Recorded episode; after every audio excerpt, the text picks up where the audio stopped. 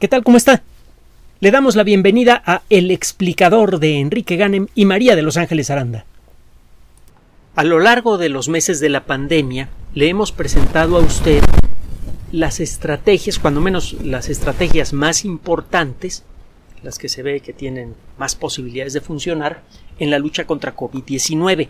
Recuerde que cuando arrancó la pandemia, el estado general de nuestro conocimiento sobre el funcionamiento del sistema inmune y sobre la forma en la que funcionan los virus ya era considerable desde luego, pero era muy muy inferior a lo que sabemos ahora. En un intervalo de tiempo muy breve ha sido posible averiguar mucho no solamente sobre esta enfermedad, sino sobre la forma general en la que nuestro cuerpo responde a las enfermedades.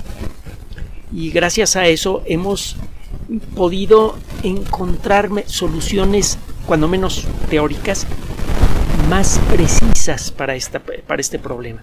Es un poco como cuando tiene usted una máquina descompuesta. Usted puede tener una idea general de qué es lo que está mal, una computadora, por ejemplo, que o un sistema de aire acondicionado que no enfría, bueno, ya sabe usted qué partes del sistema de aire acondicionado son las responsables por generar frío, es decir, por robar calor. Pero una cosa es eso y otra cosa es entender exactamente cuál es el problema. Gracias a que ha sido posible utilizar de manera más o menos irrestricta eh, cierto tipo de técnicas avanzadas en la lucha contra COVID-19, gracias a que hay presupuesto y circunstancias para que en algunas ocasiones algunos investigadores tengan acceso a aceleradores de partículas, a microscopios electrónicos avanzados, a técnicas moleculares de frontera, etcétera, etcétera, es que le hemos ido aprendiendo las mañas a COVID-19. Una de las técnicas que hemos discutido es la de los señuelos moleculares, de la que se viene hablando desde hace ya bastante tiempo y vaya si se han hecho ensayos al respecto, pero eh, no con la capacidad de anticipar el resultado tan precisa que tenemos ahora. Déjeme explicarle cómo va el rollo. Cuando se mete un virus a nuestro cuerpo, pues tiene usted una estructura que está llena de proteínas pegajosas que se le van a pegar con facilidad, se van a unir con facilidad a las proteínas afines en el interior de nuestro cuerpo. Aquellas células que tengan esas proteínas afines a la proteína pegajosa del virus van a ser víctimas del virus. Tarde o temprano algún virus por accidente chocará con la superficie de esta célula, empezará a rodar por encima de ella y con poca o mucha suerte según las circunstancias tocará alguna proteína susceptible y en ese momento quedará pegado el virus a la superficie de la célula y se inicia un proceso molecular automático que hace que el virus meta su material genético adentro de la célula y el resto pues ya se lo hemos platicado muchas veces. La célula se vuelve una fábrica de virus. Hay muchas estrategias para la lucha contra los virus, por ejemplo, comentábamos el día de ayer, el estorbar el proceso de replicación del material genético del virus cuando la célula empieza a fabricar copias del virus, puede usted estorbar este proceso y hacer que la célula no pueda fabricar buenas copias. Esas buenas copias no pueden producir infección y con eso puede usted detener la enfermedad. Otra estrategia consiste en descomponer algunos de los otros procesos que utiliza el, virus para generar copias de sí mismo. Otra estrategia puede ser el de reactivar al sistema de defensa. Muchos virus eh, saben engañar al sistema de defensa, le hacen creer que nada está pasando y como consecuencia de eso es más, más eh, posible que el, el virus pueda infectar a muchas células, que queden muchas células infectadas por virus mucho antes de que el cuerpo reaccione. Para cuando el cuerpo reacciona ya existe una infección importante. Bueno, el caso es que, entre otras estrategias, hay una muy interesante que de funcionar podría detener en seco la infección. Usted llena la sangre de una molécula que en principio debería ser simple y que le es tan pegajosa a la proteína de pico como la proteína para la cual es afín. ¿Cómo está el rollo? De nuevo. Decíamos, las células humanas tienen, como todas las demás células vivas, tienen en su membrana una gran cantidad de proteínas diferentes que realizan, labores muy importantes para la vida. Bueno, por accidente, por evolución más bien, que no es lo mismo, las proteínas, algunas de las proteínas exteriores de los virus, resultan ser químicamente muy afines a algunas de las proteínas que hay en las membranas de las células. Esta afinidad hace que las dos proteínas se peguen, si se tocan, se quedan pegadas fuertemente. Y una vez que esto ocurre, el virus puede iniciar el ataque. Bueno, cuando un virus se mete al cuerpo, muchas veces empieza a circular por la sangre o cuando menos el virus se encuentra en algún lugar que es bañado por el líquido transparente que forma parte de la sangre. En ese líquido va a encontrar usted nutrientes, etcétera, etcétera, que son necesarios para la vida de todas las células. Es decir, todas las células de nuestro cuerpo que estén vivas, por necesidad, necesitan tener contacto directo o indirecto con la sangre. Si en la sangre va el virus, entonces el virus puede llegar en principio a cualquier célula del cuerpo. Solamente se podrá fijar a aquellas células que tengan la proteína para la cual el virus es afín.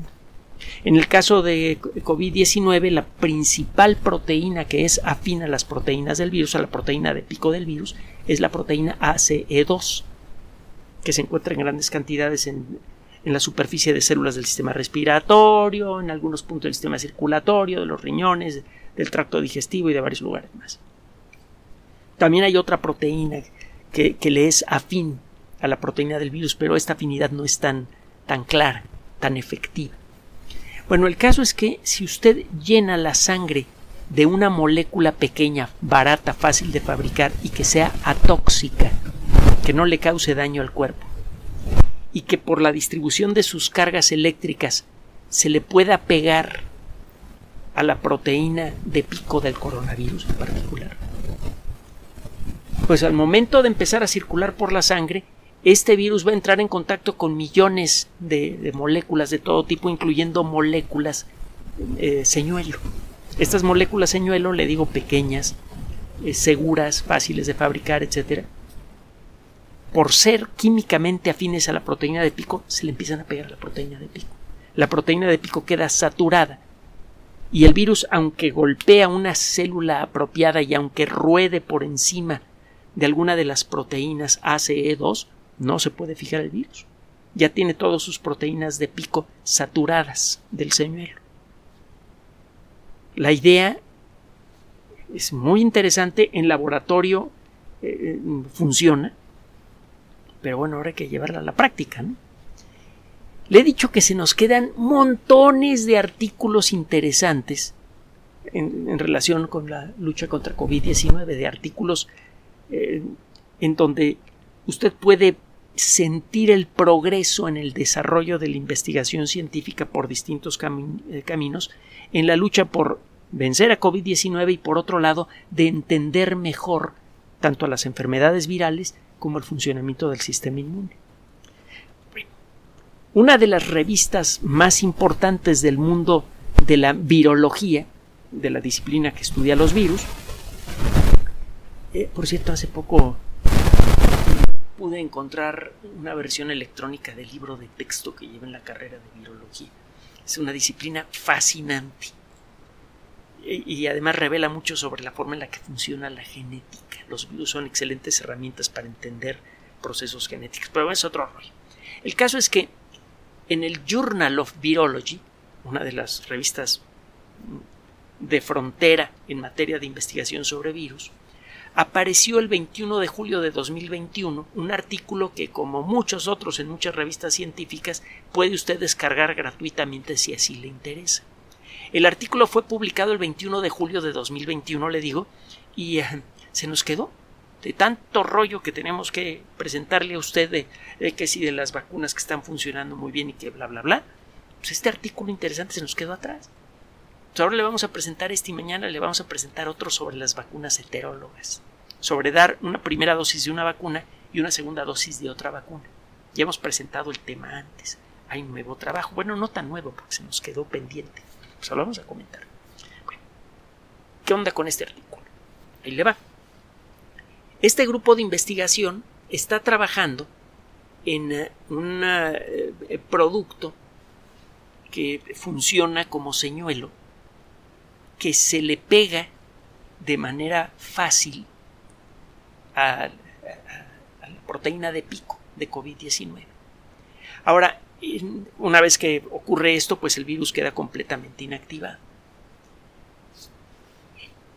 Una de las grandes, grandes preocupaciones de todo mundo en relación a la, a la pandemia de COVID-19 y al comportamiento que tiene la proteína de pico es que de vez en cuando, por accidente, bueno, no, de nuevo, por evolución, y lo hemos comentado en otras ocasiones también, alguno de los millones y millones de virus que son producidos en las células de una persona enferma, aunque se trate de una enfermedad asintomática, puede salir mal construido. Es fácil que esto pase. En ese caso, este virus puede simplemente resultar inactivo cambió tanto su proteína de pico que no se puede pegar a ninguna célula humana. Puede pasar también que se pueda pegar pero con menos efectividad o con la misma efectividad que otras que la proteína de pico de la variante original. O puede suceder, de vez en cuando pasa, que la proteína de pico resulta que se le pega mejor, con más facilidad, a la primera, a cualquier proteína susceptible. Esto hace que el virus sea más infectivo. Es lo que está pasando con la variante Delta. La probabilidad de que una partícula viral que choca contra una célula susceptible, eh, eh, la probabilidad de que una partícula viral se quede fija en la superficie de una célula susceptible es más alta, sustancialmente más alta, prácticamente del doble. Esto significa que es mucho más fácil eh, de contraer la enfermedad, más fácil de dispersarla, etcétera, etcétera. Bueno, cuando usted se vacuna, entrena al cuerpo, entre otras cosas, a hacer anticuerpos contra la proteína de pico. Las vacunas actuales han sido diseñadas para generar sensibilidad del cuerpo contra la proteína de pico. Pero bueno, ya vimos que en la variante Delta, por ejemplo, en donde la proteína de pico ha sufrido un cambio más o menos importante, puede suceder que los anticuerpos no se le peguen muy bien a la proteína de pico, y esto reduce la protección. Es por esto que la gente que enferma con la variante Delta eh, puede hacerlo incluso cuando ya ha recibido sus vacunas. La probabilidad, conste, probabilidad de que una persona desarrolle la enfermedad grave si se contagia con la variante Delta y está vacunada es muy baja, mucho, muy baja. Claro está, si esa persona es de edad y tiene diabetes, tiene sobrepeso y todo eso, pues la probabilidad aumenta. la vacuna no funciona tan bien en esas circunstancias, pero funciona. Pero bueno, el caso es que no queremos ver eso. Además, no queremos vivir con la preocupación de, bueno, sí, ahorita las vacunas pueden contra la variante Delta y después, ¿qué onda? Bueno, antes de seguir, recuerde que lo que le acabamos de platicar el día de ayer, parece que ya está lista para ser producida en masa la versión 2.0 de algunas de las vacunas más importantes, solo que ahorita se está negociando el precio. Van a subir el precio de la vacuna. Bueno, pues ya, ya, ya, tiene que ver con otras disciplinas que tienen que ver con las ciencias sociales, como la economía. No, es tema de que vayamos a tratar el día de hoy, pero bueno.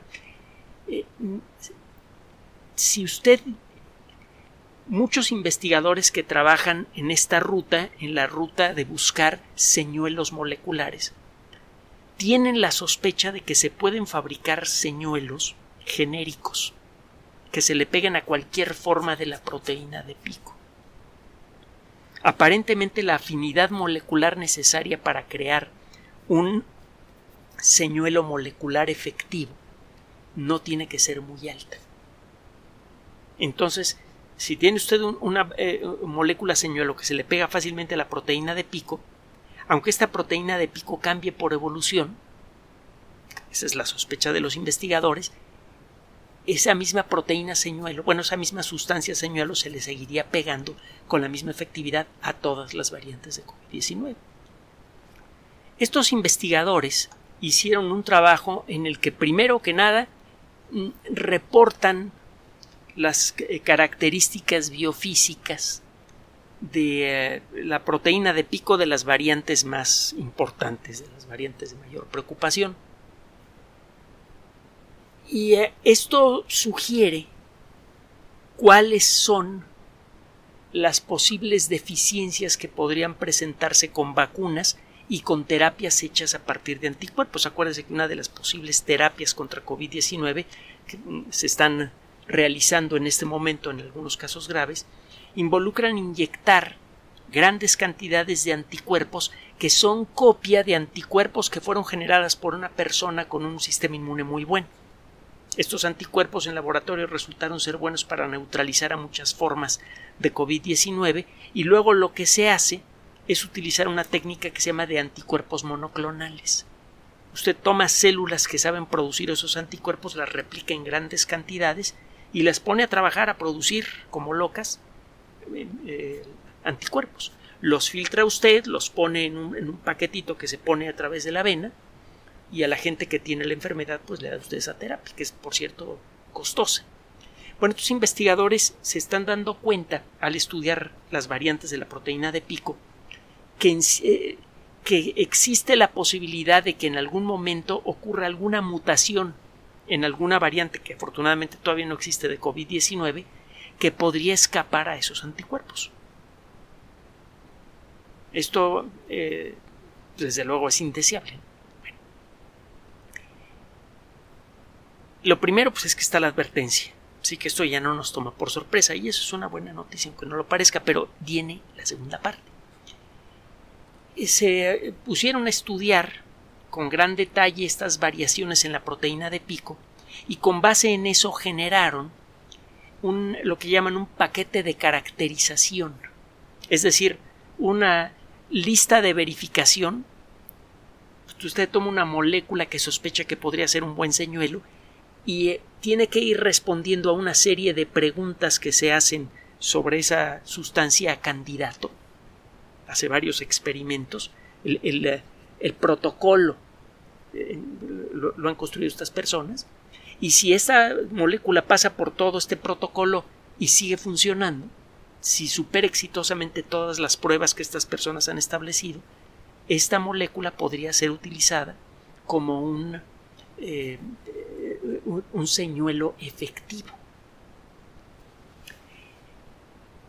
Si se cumplen con todos los pasos que han establecido estas personas, se podría garantizar que ese señuelo sería capaz de neutralizar con la misma efectividad a todas las formas conocidas de la proteína de pico. En, estas personas están eh, trabajando con moléculas candidato y eh, en pocas palabras lo que están diciendo es que eh, si alguna de las moléculas con, las que ellos trabajan que han pasado por todo este protocolo resultan ser útiles en seres humanos, resultan no producir problemas en seres humanos, podría bloquear por completo a las cuatro variantes de SARS-CoV-2 más preocupantes. Eh, se podría fabricar esta molécula con la misma tecnología con la que se fabrican los anticuerpos monoclonales. Entonces, se podría fabricar en grandes cantidades utilizando plantas industriales ya existentes. No sería necesario crear una nueva planta especial para la fabricación de este producto en grandes cantidades. Significa esto que podría entrar en producción en grandes cantidades en un intervalo de tiempo breve. Ahora, uno de los puntos importantes relacionados con esta investigación es el siguiente existe el peligro de si, si, apareciera alguna variante que no responde tan bien a los anticuerpos neutralizantes, podría eh, ocurrir un eh, problema severo, que es que el virus queda rodeado de anticuerpos, pero sigue siendo infectivo. Entonces, aunque los anticuerpos ataquen al virus, el virus sigue siendo capaz de matar a una célula. Ahora, cuando tiene usted una bola de anticuerpos, algunas células muy importantes del sistema inmune, los macrófagos, se la comen. Si pasa eso y el virus sigue activo, pues el virus se abre adentro del macrófago y se comienza a reproducir allí. El macrófago queda destruido. Si esto empieza a pasar con todos los macrófagos, el cuerpo se queda sin macrófagos que realizan funciones fundamentales de defensa. Entonces lo que creíamos que era una vacuna o un tratamiento, de pronto lo que hace es ah, eh, incrementar el problema. La enfermedad se hace más grave. Este fenómeno se ha visto en otras circunstancias, en otras enfermedades virales, y se le llama eh, reforzamiento dependiente de anticuerpos, antibody dependent enhancement. Es un fenómeno bien conocido para los inmunólogos. Entonces, lo que dicen los autores es, bueno, mira, ahorita las vacunas sí están funcionando muy padres, hay algunas eh, terapias con anticuerpos monoclonales que también pues, más o menos la llevan, hay unas que vienen en camino que podrían funcionar mejor, pero en el estudio que hicimos de la proteína de pico nos preocupa que si ocurren ciertos tipos de mutaciones, los anticuerpos se le van a seguir pegando al virus, pero ya no lo van a neutralizar y se va a venir el reforzamiento dependiente de anticuerpos, que todo el mundo lo conoce. Bueno, todo el mundo del mundo de la inmunología lo conoce. Y por otro lado, aunque eso no ocurra, es claro que cierto tipo de mutaciones que hasta ahora afortunadamente no han ocurrido podrían hacer que el virus pudiera escapar completamente de los anticuerpos. ¿Cómo le damos la vuelta al problema? Y es entonces cuando ellos dicen, mira, estamos trabajando en este protocolo para diseñar moléculas pequeñas, fáciles de fabricar, que utilicen la misma tecnología básica que utilizas tú para fabricar los anticuerpos monoclonales. Sí, que vas a poder fabricar en grandes cantidades, muy rápidamente, que sirva como un señuelo. Este señuelo va a hacer que se disparen las proteínas de pico y al hacerlo el virus va a quedar neutralizado. Y como los, los virus entran en contacto con los fluidos corporales incluso antes de entrar en contacto con las células y esos fluidos corporales a final de cuentas tienen líquido que viene de la sangre, si logras saturar en, bueno, si, si, logras poner una cantidad importante de estas moléculas en sangre y se mantienen en circulación, los fluidos que se encuentran, por ejemplo, en la parte interior de la boca van a estar cargados con esa sustancia. Y al momento que un virus entre por la boca, por ejemplo, o por la nariz, lo más probable es que antes de que tenga chance de atacar una célula, quede inmediatamente rodeado por moléculas señuelo y va a quedar desactivado. Y no importa de qué variante se trate. La tecnología, la, forma en la que estamos nosotros diseñando el, el señuelo podría escapar, podría impedir, podría bloquear a todas las variedades conocidas y a todas las variedades que podemos imaginarnos de COVID-19. Esto ya es muy bueno, pero hay un último detalle más. Todo parece indicar que este, este producto sería igualmente efectivo contra todos los coronavirus, incluyendo MERS, incluyendo SARS o cualquier otro coronavirus que pudiera aparecer después. Alguna vez hemos comentado esto. Se podría generar un tratamiento genérico altamente efectivo contra coronavirus a prueba de mutaciones del virus. ¿A poco es buena noticia? Y fíjese, se nos quedó con un montón de otras, ¿eh? Tenemos, pero eh, de veras para tirar para arriba. Este espacio está dedicado a usted. Tiene la intención de informarlo, primero que nada, con objetividad, pero también tiene la intención de contrarrestar un poco la, la mala sensación que a veces deja escuchar noticias sobre COVID-19 en otros medios de comunicación. Le mencionamos, en la medida de, lo posible, las fuentes, Muchas de las fuentes de investigación sobre COVID-19 afortunadamente siguen siendo gratuitas por si usted tiene ganas de descargar el, artículo y tiene ganas de echárselo completito. Si usted no ha leído un artículo científico antes, el eh, tratar de leer un artículo científico es tan, digerible como tratar de tomar la pasta para hacer pasteles pero que todavía no ha sido cocinada cuando está cruda. Se empacha uno. Eh, tenga paciencia, si quiere aprender a leer artículos científicos, acuérdese que está la Wikipedia y que estamos nosotros aquí de este lado para explicarle los términos. Eh, una de las intenciones de este espacio es el que, eh, el que usted se acerque, aunque sea un poquito, aunque sea de puras oídas, a las fuentes de donde se alimenta la ciencia moderna. Si bien es cierto que los libros científicos tienen un papel importante los libros de texto, etcétera, etcétera, lo cierto es que en la frontera del quehacer científico, lo más importante es la publicación periódica. Es allí cuando puede sentir usted ese eh, intento continuo de los científicos de todo el mundo por echar eh, para atrás eh, el límite de la ignorancia, para ir ampliando la frontera del conocimiento. Y es algo verdaderamente fascinante. Usted ve literalmente día a día cómo crece nuestro conocimiento, conocimiento que en las manos apropiadas puede hacerle mucho bien a todos, y ese es uno de los últimos objetivos de este espacio. Lo hemos comentado muchas veces. En la medida en la que el conocimiento se dispersa, en esa medida se vuelve bueno. Cuando el conocimiento queda en pocas manos, siempre acaba siendo utilizado de mala manera. Es fácil encontrar buenas noticias en lo que se refiere a la lucha contra COVID-19 y nosotros podemos formar parte de esas buenas noticias. Simplemente manteniendo la disciplina de siempre. Acuérdese, tenga cuidado con el uso de la mascarilla, mucho cuidado con llevarse las manos a la cara. E, es algo instintivo, lo hacemos muchas veces al día y eso puede generar una infección. Tenga cuidado con eso. Con el uso correcto de la mascarilla, con cuidar en dónde tiene las manos, ya tiene usted una cobertura muy amplia contra COVID-19. Están las vacunas y están buenos los consejos de los que de veras saben. Hágale caso a las autoridades de salud. Y bueno, ¿por qué no decirlo? Conserve la calma. Gracias por su atención.